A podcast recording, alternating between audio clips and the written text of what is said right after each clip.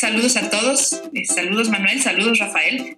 Eh, es un gusto dar inicio al tercer capítulo de Palabras al Derecho, el espacio en el que a través de la literatura los invitamos a reflexionar sobre el quehacer jurídico. Antes de empezar, quisiera recordarles a nuestros oyentes que pueden contactarnos en Twitter en arroba palabrasaldere1. Y también pueden enviarnos un correo a contacto. Nos encantará recibir sus, sus comentarios y sus opiniones. Bueno, pues hoy vamos a hablar del gesticulador, mi querida Patti. Hola Héctor. Eh, Hola. Los saludamos con mucho afecto. Y pues esta obra que de alguna forma todas las mexicanas y todos los mexicanos hemos tenido algún contacto con ella, así haya sido en la secundaria o en la prepa, pues es la más conocida de un dramaturgo mexicano de orígenes europeos, Rodolfo Usigli. El gesticulador pone en escena diversos conflictos de la época postrevolucionaria. Se escribió en 1938, el año arquetípico del cardenismo, y no se representó sino hasta 1947.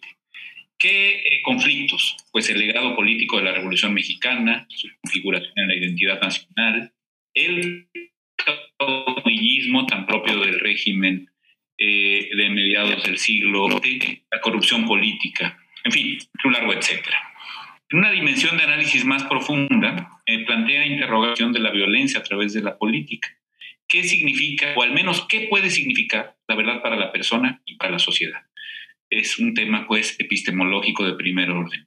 Todas estas cuestiones, pues, son de notable incidencia para el derecho y por eso es que tocamos esta obra magnífica, mi manera de ver, eh, hoy en, esta, eh, en este programa. Eh, Rodolfo Usigli nace en la Ciudad de México en 1905. Como ha quedado dicho, es hijo de padres inmigrantes europeos. Su padre fallece eh, y por eso su mamá quedó a cargo de cuatro hijos pequeños, en medio de múltiples dificultades económicas, como era típico del México eh, del último porfiriato. Desde muy joven mostró interés, mostró aptitudes para la literatura. Este interés y estas aptitudes las irá intercalando con un aprendizaje autodidacta y con el desempeño de diversos oficios. Escribe novelas eventualmente se ocupa en el periodismo. En fin, es un hombre muy completo, un hombre de letras muy completo. En 1935 obtiene una beca para estudiar dramaturgia en el extranjero.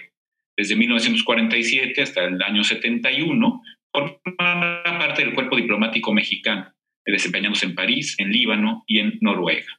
Falleció en la Ciudad de México en el año 1979. Además del gesticulador, destacan sus obras de teatro El Apóstol, del año 31, Medio Tono de 1937, la trilogía Coronas, Corona de Sombra del año 43, Corona de Fuego del año 60 y Corona de Luz del año 63, y La Mujer no hace milagros, la obra eh, que acompañaba al gesticulador en la edición, aquella muy económica de ediciones Editores Mexicanos Unidos, que los niños y los adolescentes de los años 80 leíamos en los bachilleratos de este país. El gesticulador es la historia de César Rubio, es interesante el nombre de César porque es justo el que utiliza en Balón Canán Rosario Castellanos, justo en la misma época, para hablar pues, eh, de las pretensiones que eh, tenía César Rubio, el protagonista del gesticulador, y que no tenía porque las había consolidado como eh, patriarca de una hacienda chapaneca, el pequeño Castellanos.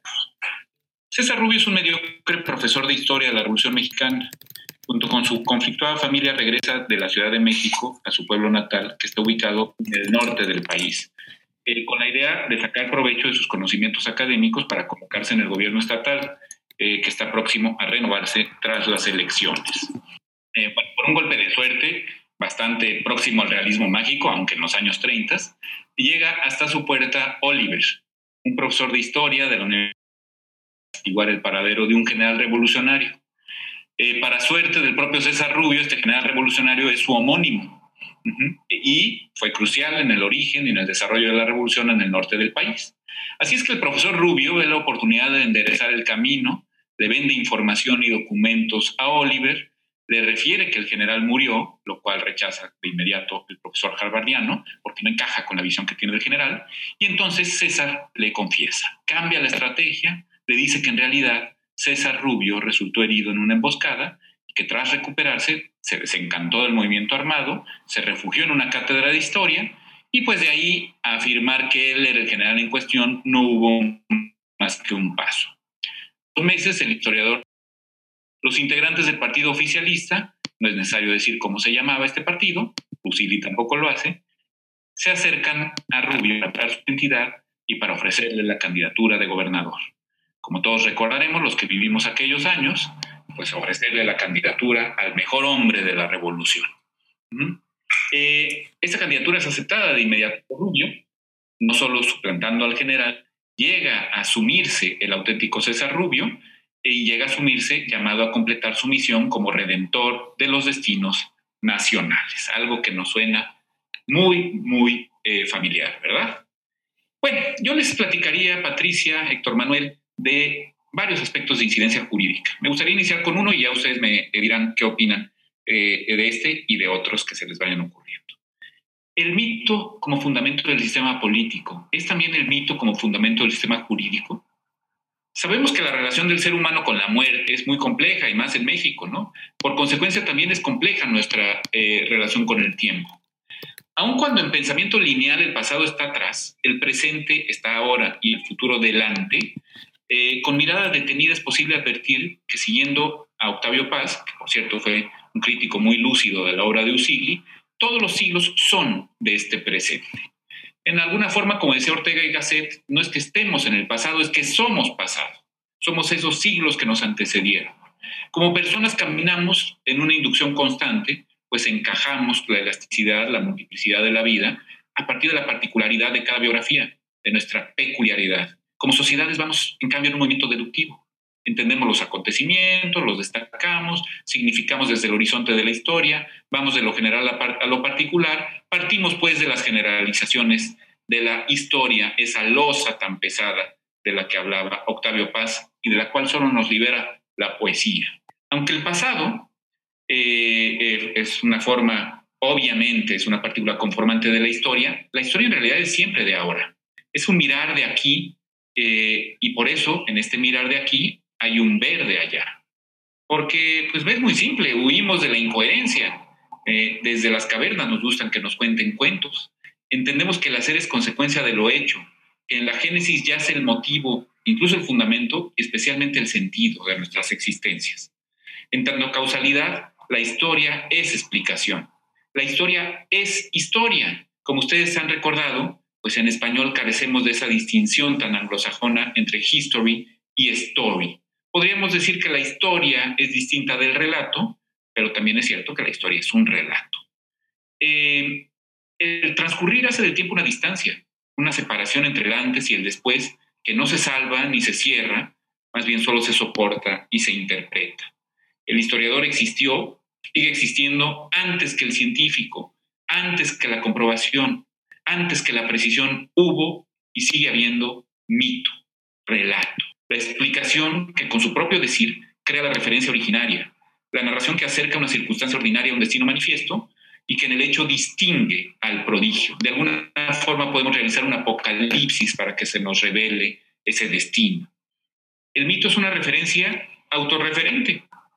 Las necesidades y apetitos del poder de hoy singularizan, esto es, destacan, omiten, precisan, falsifican el ayer.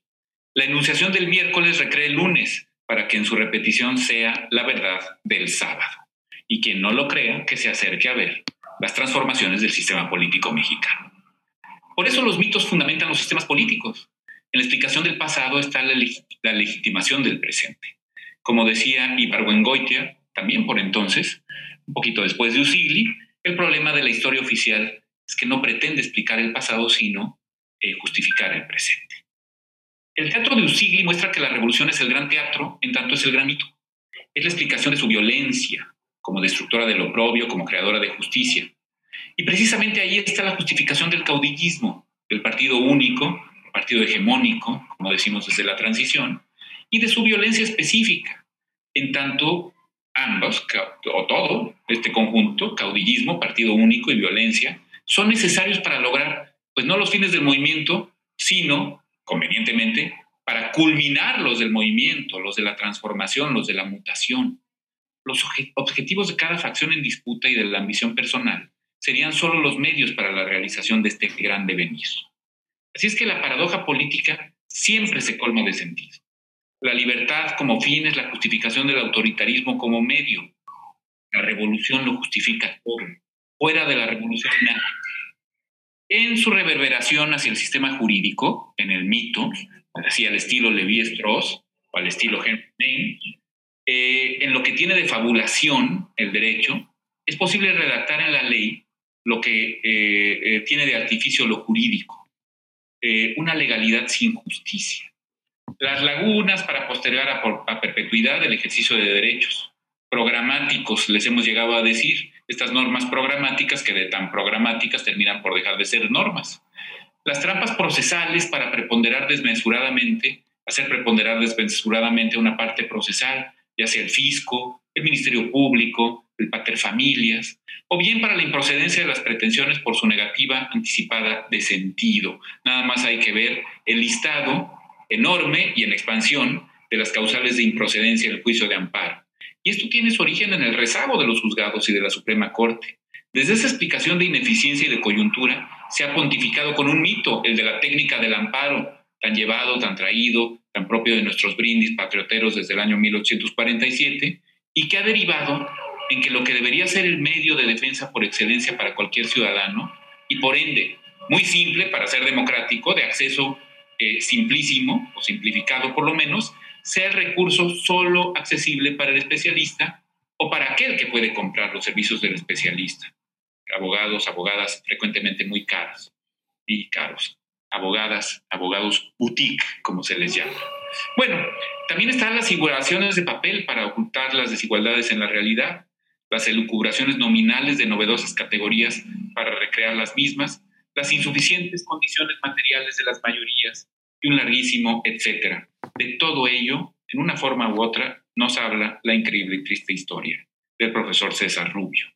No sé qué opinan ustedes, Patricia, Héctor Manuel, pero me parece sumamente eh, disputable, pero también enriquecedor que podamos tocar esta obra de teatro tan llena de significados y significantes desde este y otros puntos de vista de incidencia jurídica. Pues pues yo creo antes que nada es, es, es muy pertinente eh, hablar del gesticulador ahora que estamos por iniciar este, la gran gesticulación que se conoce como el proceso electoral en nuestro país, ¿no?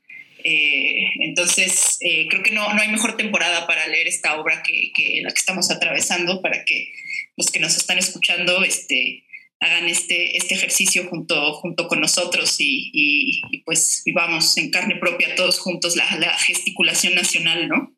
Em, a mí en estas, en estas ideas eh, sobre, sobre, sobre cómo se construye la historia y cómo, y cómo se fundamentan ahí diferentes, diferentes, este, diferentes mitos, este, la relación con el derecho, eh, creo que aquí tenemos una, una doble trampa que, que este, al, en, tanto en la historia como en la política, ¿no?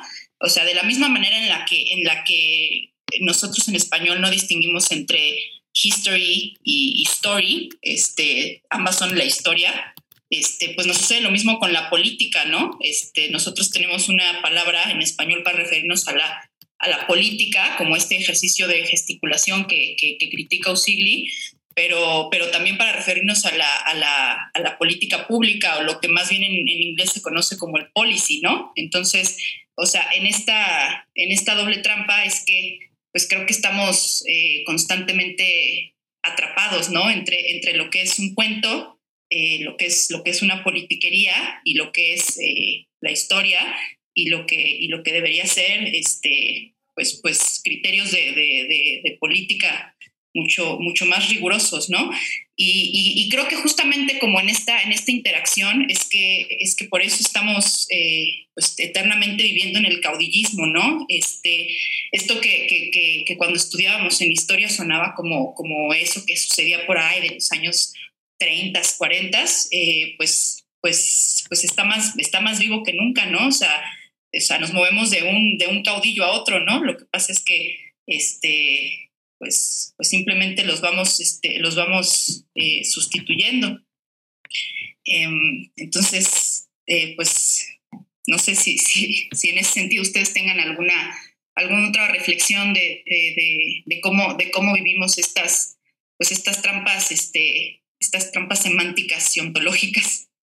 Creo que la, referencia básica de la simulación en, eh, en este caso es evidente en la dimensión electoral. Tenemos una gran puesta en escena, una gran simulación o gesticulación, ¿no? diciendo lo que, lo que plantea Auxilio en el texto. Entonces, desde luego que hay esta constante apelación al pasado como un punto de partida, pero parece que también es un punto de llegada, ¿no? el, digamos que el mito originario o el, el, paraíso perdido es una fuente muy potente de, metáforas, de política y de, no sé, de, inspiración en la vida cotidiana. Es realmente muy compleja la relación, como refería Rafael, entre la persona y, y el tiempo, ¿no? Con el telón de fondo de la muerte.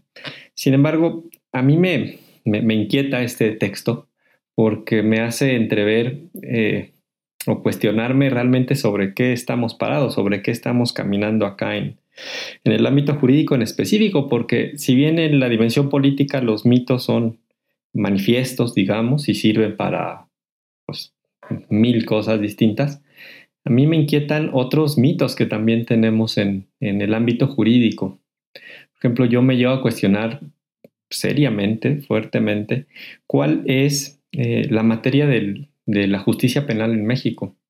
Si nosotros vemos este intervalo largo de tiempo desde que México es un país independiente, parece que hemos tenido históricamente los mismos problemas. Históricamente no, no hemos sido capaces de controlar el territorio, hemos tenido problemas de bandolerismo, las instituciones encargadas de, de investigar y de eh, sancionar los delitos han trabajado siempre sobre las cifras eh, rojas, tenemos una cifra negra de delitos espantosa y llevamos así un par de siglos, ¿no? Entonces, cuando nosotros eh, pensamos en esta problemática, parece que la solución es, es la apelación a un mito más, el endurecimiento de las penas en México. Y la otra solución, parecida, con su propia mitología, es la prisión preventiva oficiosa, absolutamente para todo. Entonces, aun cuando pudiéramos pensar en la lógica de Usigli que, existe esta apelación al pasado, digamos, eh, no solamente se limita a la dimensión política, en, otros ámbitos del derecho, me parece que también está esta apelación.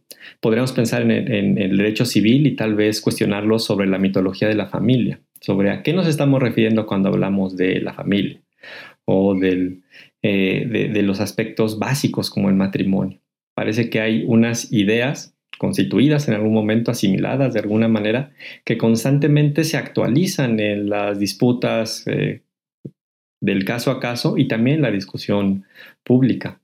Entonces, redondeando, si bien eh, la primera y tal vez más importante gesticulación tiene que ver con esta puesta en escena política. Creo que también en el derecho tenemos otras gesticulaciones que podríamos pasar como técnicas incluso, pero que si las vemos de cerca son igualmente, no sé si fantasmagólicas, pero están hechas de, la misma fantasía que la gesticulación en política. No sé, no sé cómo lo vea Rafael aquí, nuestro experto en historia. No, pues la verdad es que no hay un costo mi querido Héctor Manuel, no hay un costo eh, por gesticular en nuestro país, en todos los ámbitos, en lo político, en lo jurídico, que muy bien ha señalado.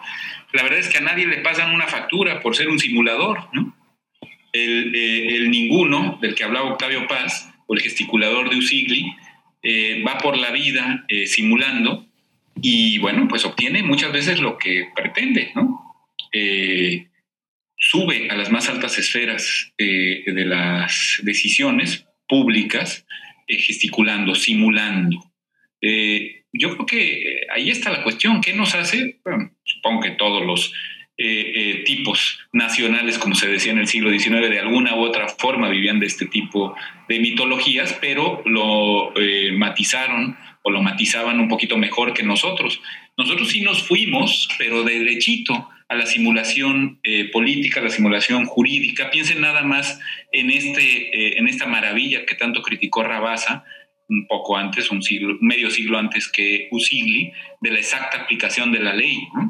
Nuestro juicio de amparo que nos eh, previene y que nos permite tener el derecho humano, el derecho fundamental, a que en todos los casos que se dirimen en los tribunales federales de este país podamos ver aplicada exactamente la ley a la cuestión que estamos planteando. como si fuera posible aplicar exactamente la ley a los casos. Todos sabemos, Patricia es una experta en esto, eh, todos sabemos que los casos son complejísimos siempre, en todas las materias, vaya, hasta en los títulos y operaciones de crédito que son tan exactos o en materia fiscal, de todas maneras la exactitud en la aplicación de la ley, pues es un mito genial, pero ahí ha estado, ¿no? La propia palabra ley entre nosotros, que tiene muy buena, eh, eh, tiene muy buena prensa y ha tenido muy buena suerte, es la ley.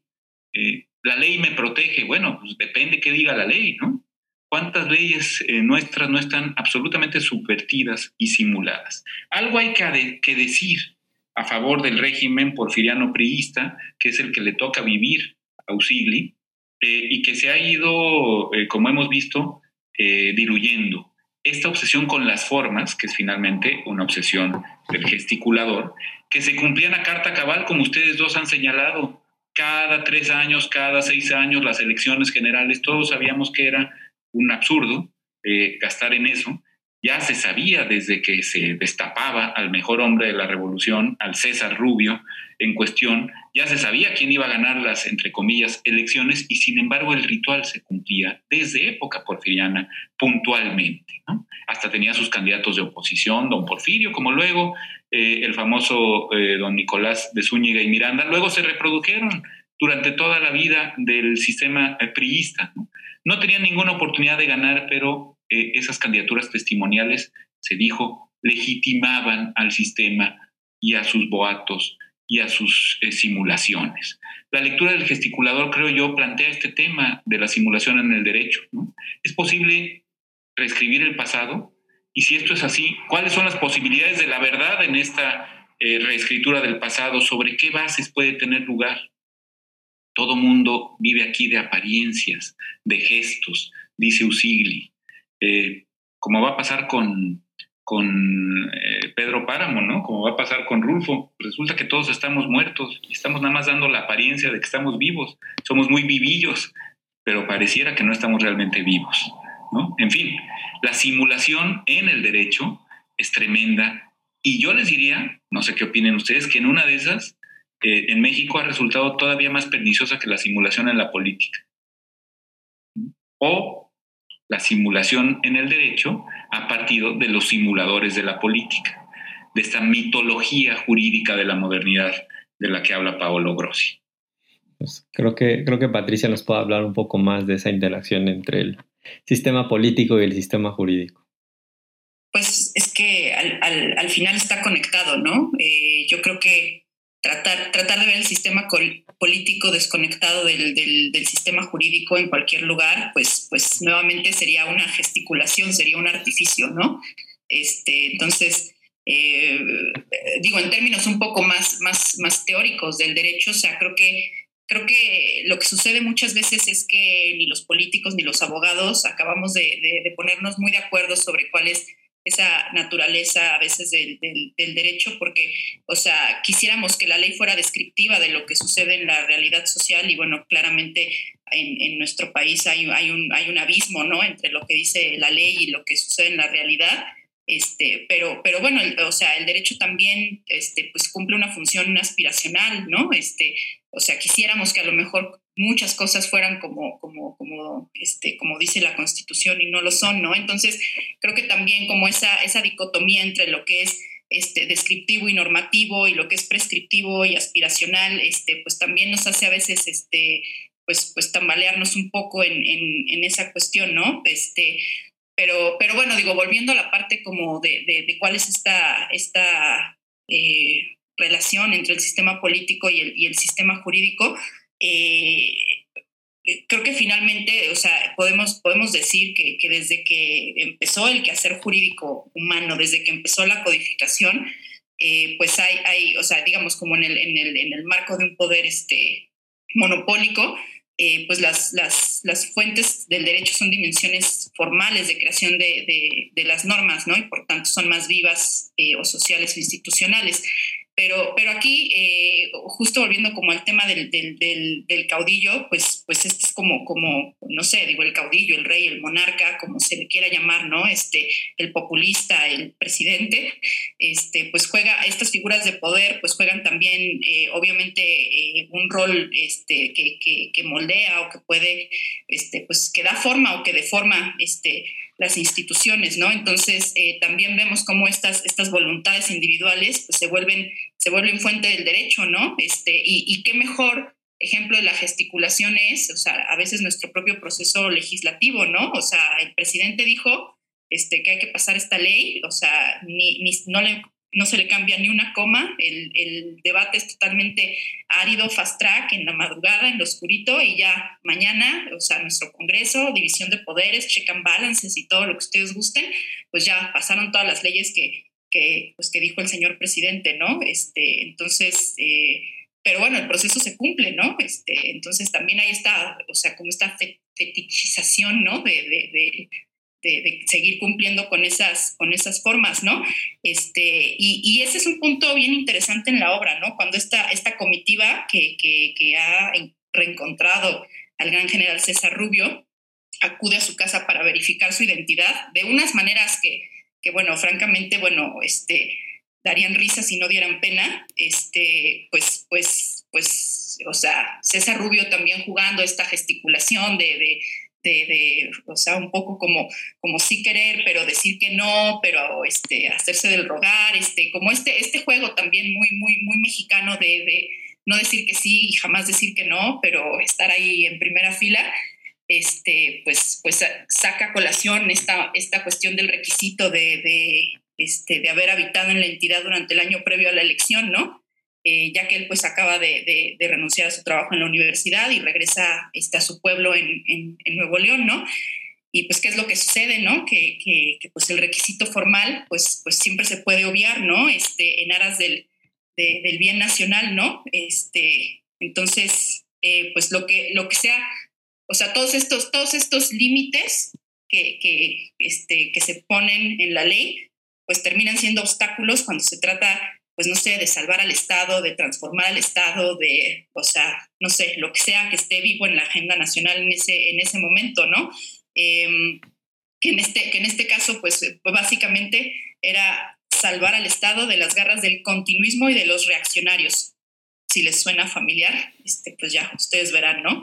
Eh, y entonces, bueno, pues en ese, en ese caso, pues entonces la constitución local, la ley, de, este, la ley electoral o lo que esté enfrente, pues es, es, es prácticamente desechable, ¿no? Entonces, eh, básicamente la, la, la, idea de esto es que si, si hay un freno este, al ejercicio del poder, pues el problema es el freno este, y no el poder, ¿no? Entonces siempre vamos a salir con una este, solución política y no jurídica, que bueno, pues también como, como se ha visto, no, no solo recientemente, sino de toda la vida, pues esa solución suele estar puesta en algún transitorio, ¿no? Em, entonces, em, pero a mí, a mí lo que me parece también un poco es que eh, pues esta gesticulación comienza desde antes, ¿no? Eh, a mí, este, cuando César Rubio y su hijo están discutiendo sobre pues, el fracaso económico en el que vive la familia eh, y demás, pues, pues el hijo le reclama, ¿no? Cómo es que desde, desde que él era niño pues pretendían ser este, pues clase media, ¿no? O por lo menos este, vivir acomodadamente cuando, cuando no era así, ¿no?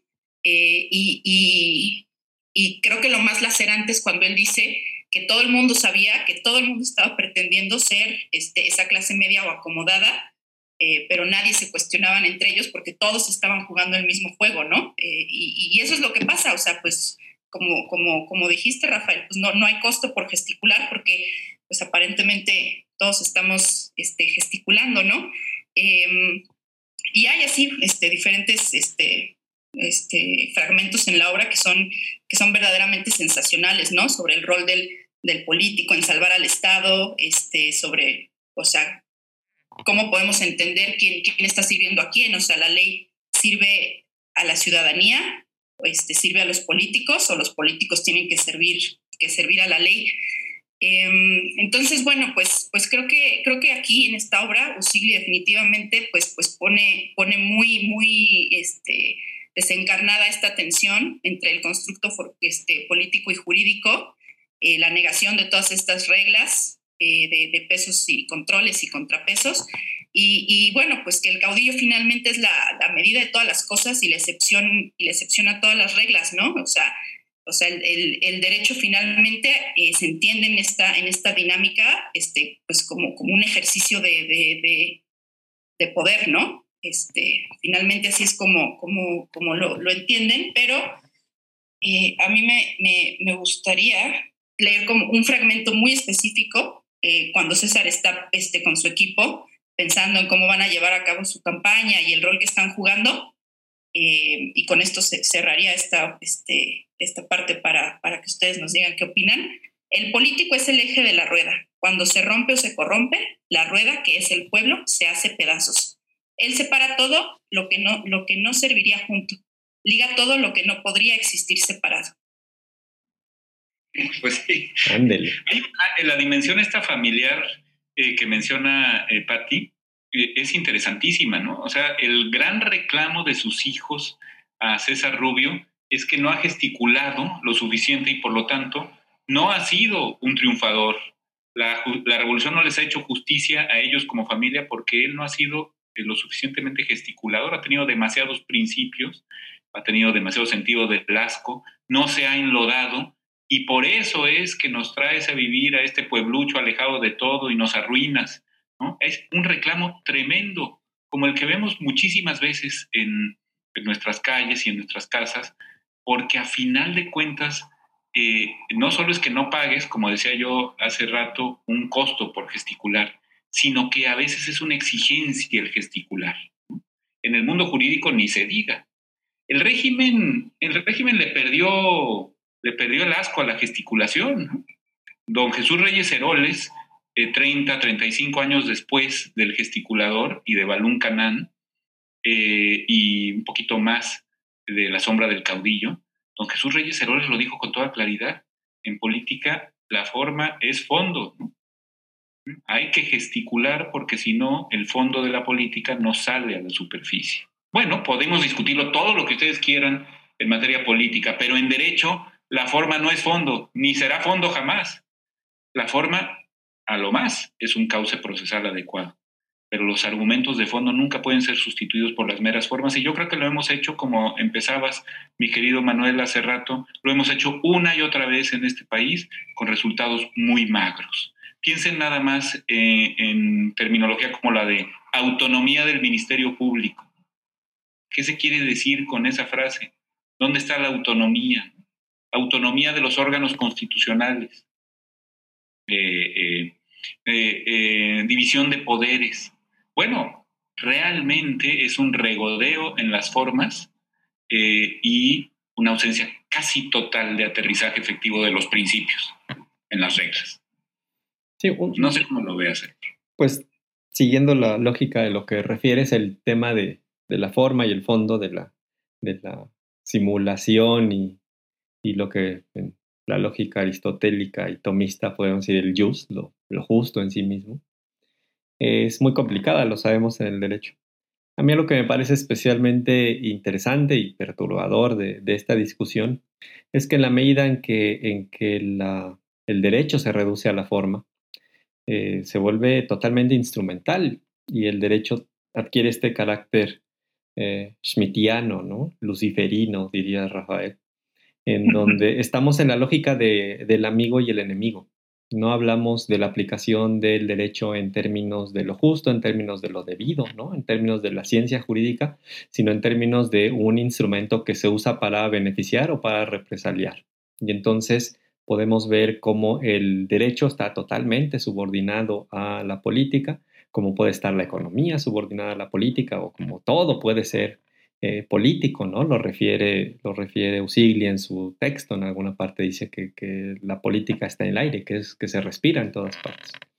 Y eso es especialmente perturbador porque nos aleja de las capacidades de armonización social, de justicia, para lo que sea que pueda servir el derecho en una connotación virtuosa, en una connotación que no sea especialmente cínica, y se reduce pues a un juego de poder, entonces el acto jurídico es simplemente una manifestación radical de forma. El acto jurídico es el decreto. es lo que el poderoso dice que es el derecho. Eso es el derecho.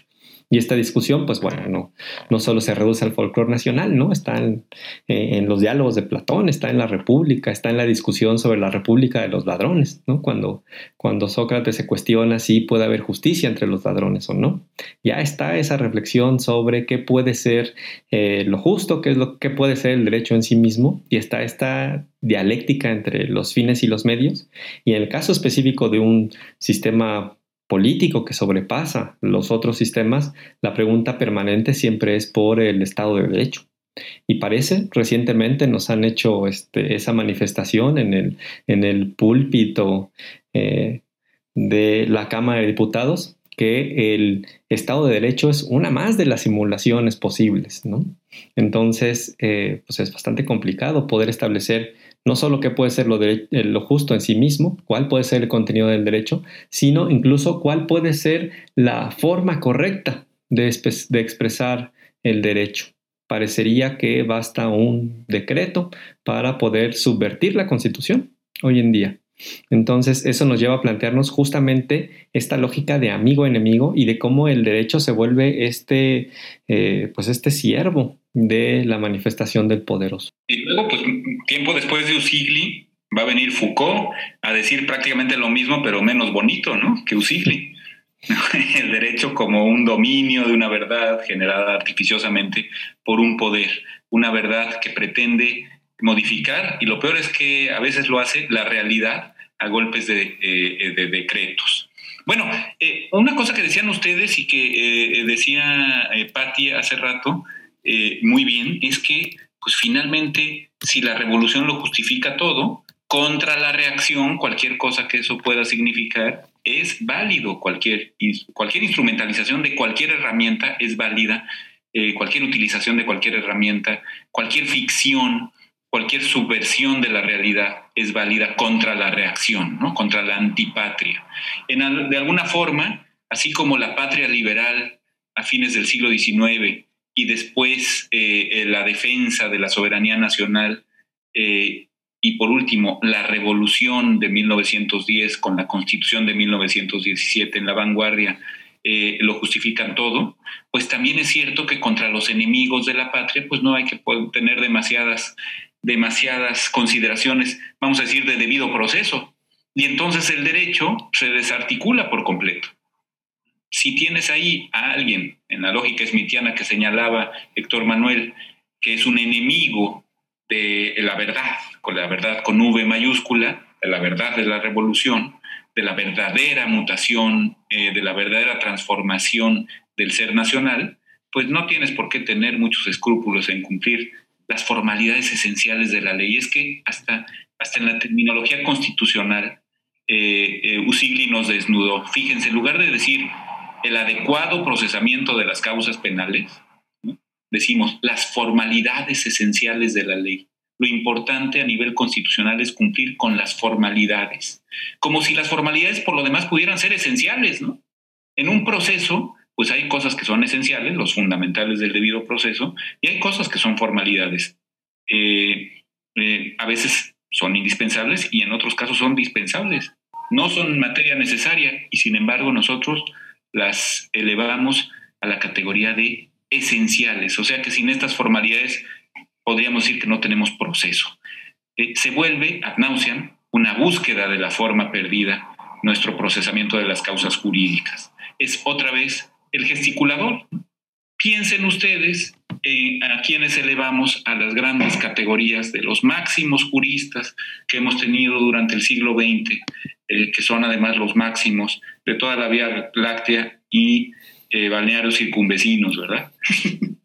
en el fondo, pues es gente que le dio una y otra vez, con sus muy, muy eh, conspicuas excepciones, desde luego, pero en general, gente que le dio una y otra vez vuelta a la rueca de la forma, de la simulación en el derecho.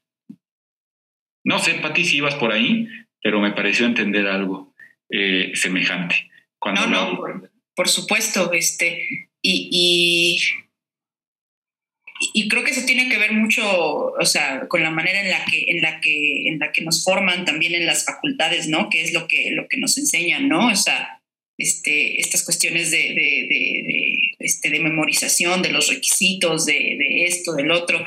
Yo, yo últimamente he estado como, como pensando, pensando mucho en la, en la manera en la que se podrían como desnudar estas, estas verdades del, del, derecho y creo que, y, creo que con un poco de suerte este, podríamos empezar como, como una, una escuela de, de, analítica, de analítica jurídica, por así llamarlo, si lo, si lo quieren ver de esta, de esta manera, ¿no? Pero, pero, pero miren, el, el, este, esta, esta tensión entre ordenamientos jurídicos que son eh, pura, pura letra muerta, este, formalidades que van por, por, encima de aspectos sustanciales, instituciones que, que, tienen este, grandes nombres, este, bonitos edificios, pero, pero cero institucionalidad.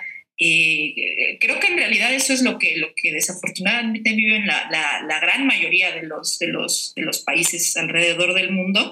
Y, y, y yo sí empiezo a ver o empiezo a leer como cuestiones este, interesantes, al menos este, pues sí a nivel académico y en algunas un poco más prácticas de cómo, cómo, cómo medir, este, cómo medir el derecho y cómo, cómo revelar lo que sucede en el quehacer del, del, del derecho, ¿no? Este, creo que, creo que habrá, habrá que, que, que tratar de convencer a, a, a, uno que otro valiente de alguna institución pública para hacer algún, algún ejercicio de estos, pero pero este, quisiera creer que a lo mejor por ahí podríamos empezar a, pues a desarticular algunas de estas, este, pues algunas de, algunos de estos mitos y algunos de estos este, retruécanos y, nuestra tradición este, del barroco jurídico, pues a través de ver efectivamente qué es lo que logramos a través de nuestras reglas, ¿no? Este, verdaderamente llevamos justicia, verdaderamente tenemos los resultados que decimos tener, verdaderamente podemos hacer esto este, y obviamente, bueno, tampoco soy ingenua, ¿no? Este, divorciarlo como de, de, de, los vientos políticos, creo que, pues, eso, eso creo que es un, un, mal matrimonio que, que, nunca se va a acabar, ¿no? Pero, pero, pero bueno, pues, este, quisiera creer que en algún momento podríamos poner algunos, algunos límites, ¿no? Este, o por lo menos este, quitar algunas máscaras.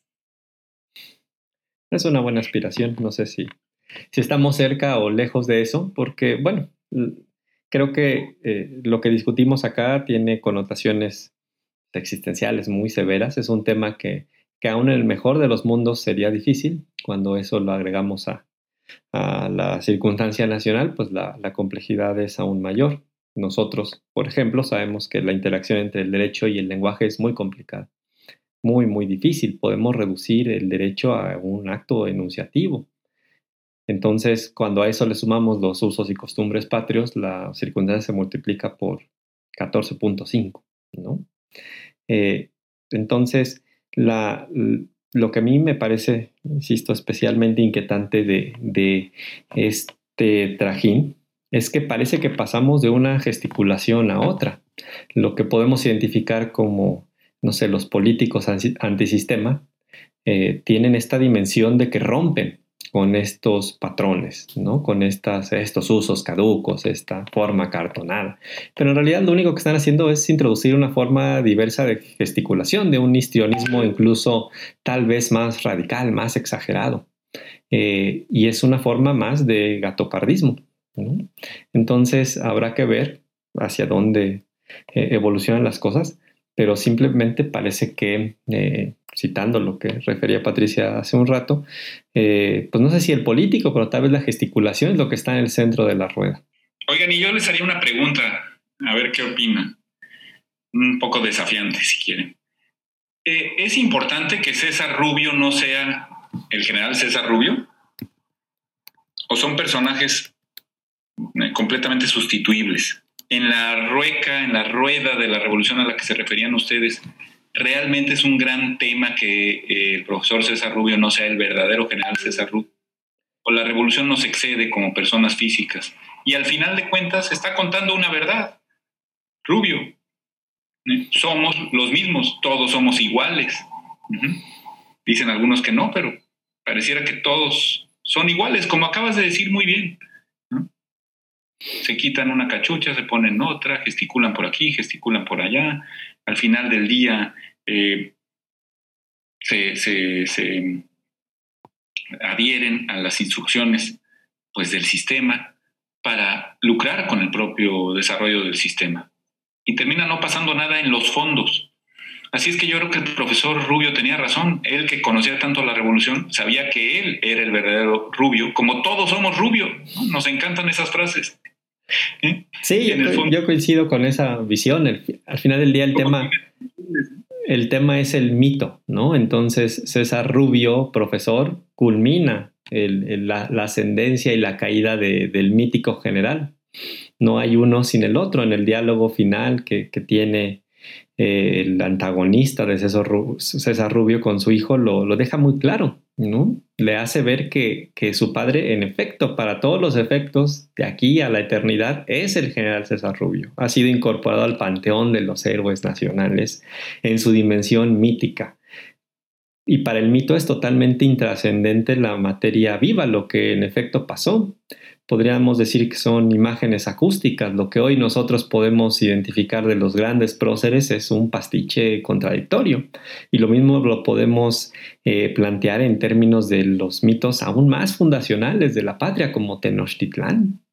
Podemos hablar incluso de la mitología que subyace al hecho de que la reivindicación mexica termine eh, pues subsumiendo las distintas etnicidades de este país y parece que lo único que se festeja acá es lo que pasó en el Valle del Anáhuac, ¿no? y, todas esas otras etnicidades que eran auténticas nacionalidades en el momento conformativo de la nación, parecería que también eh, entran a este juego de, gesticulaciones y de, simulaciones. Para efectos prácticos, parece que en la génesis misma de la nación es irrelevante que haya habido tarascos o que haya habido este, chontales. Este, la, ¿no? Que hay que quedar bien con los tlaxcaltecas, mi querido. Claro.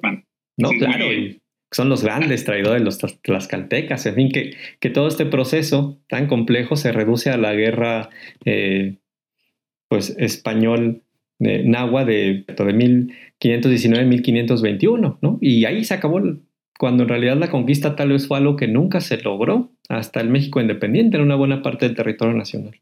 Entonces estamos pues constantemente apelando a estos mitos, a estas realidades, quién sabe quién haya sido en realidad el generalísimo Morelos, por ejemplo. ¿no? Lo que sabemos de él, pues es el sitio de Cuauhtémoc, tres cosas más, ¿no? Otra vez Ibargüengoitia lo trata fabulosamente en los pasos de López, ¿no? Mm. O sea, esa, biografía que es probablemente la más exacta que hay de Miguel Hidalgo, del Hidalgo profundo, que es una auténtica maravilla que puede leerse junto al gesticulador con mucho provecho. Eh, nos viene no solo de Mesoamérica, ¿verdad? Tienes toda la razón también por el vector hispánico nos viene todo esto de, Santiago Matamoros y, Santiago Apóstol llegando ahí a Compostela y el camino, que luego será el camino de Tannhäuser, ¿no?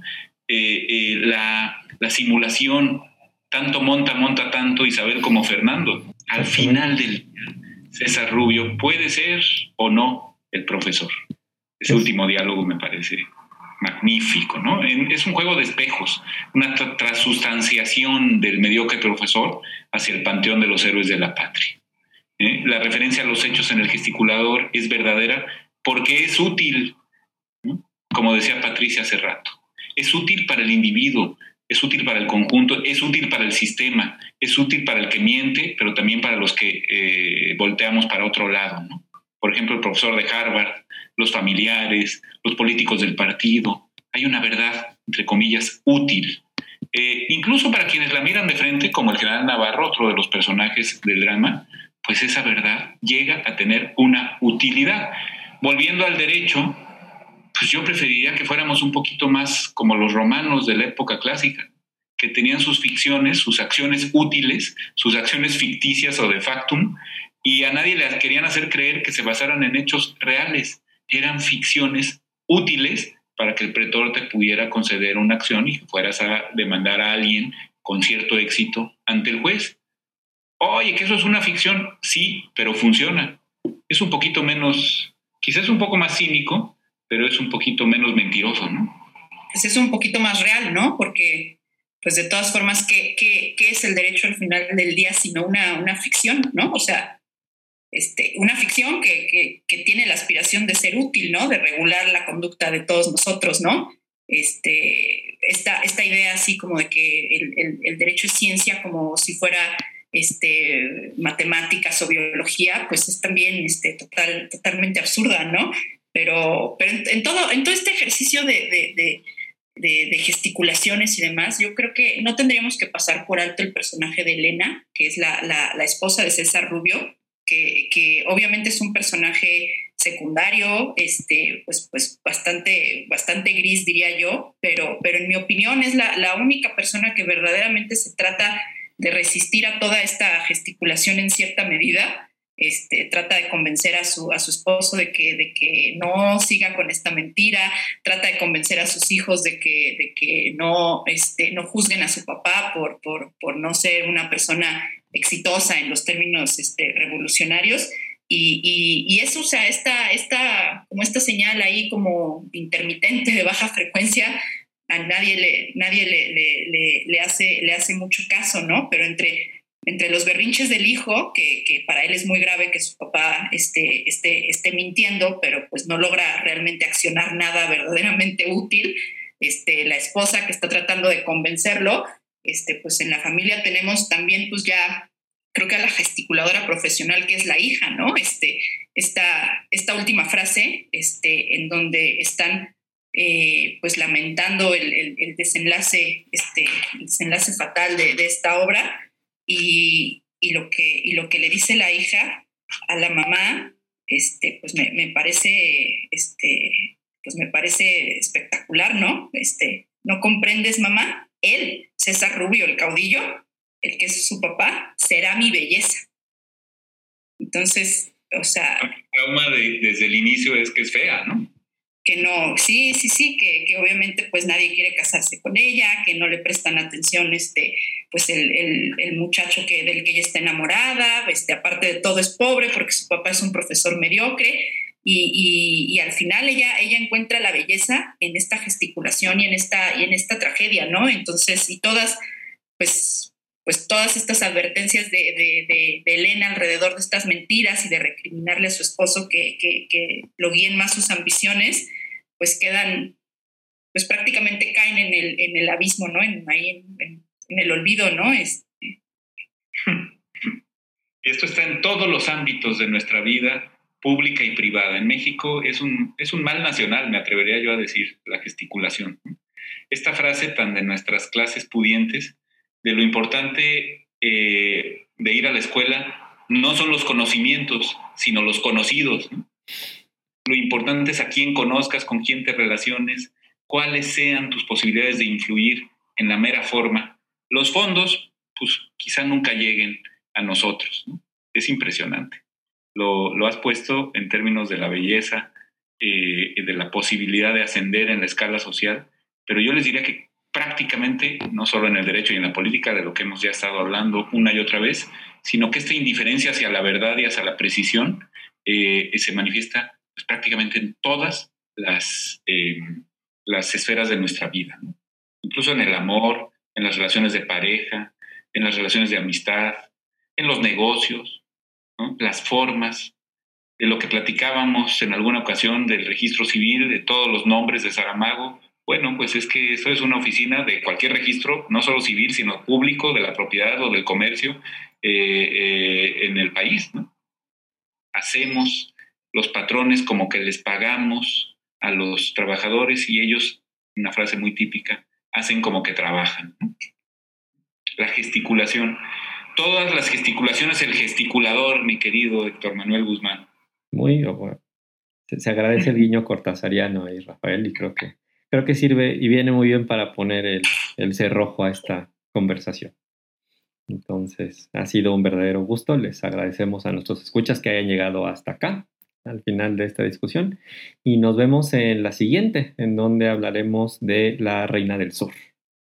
Que tengan muy buena tarde. Ha sido un verdadero privilegio, Rafael. Nos vemos. Un gustazo. Hasta luego.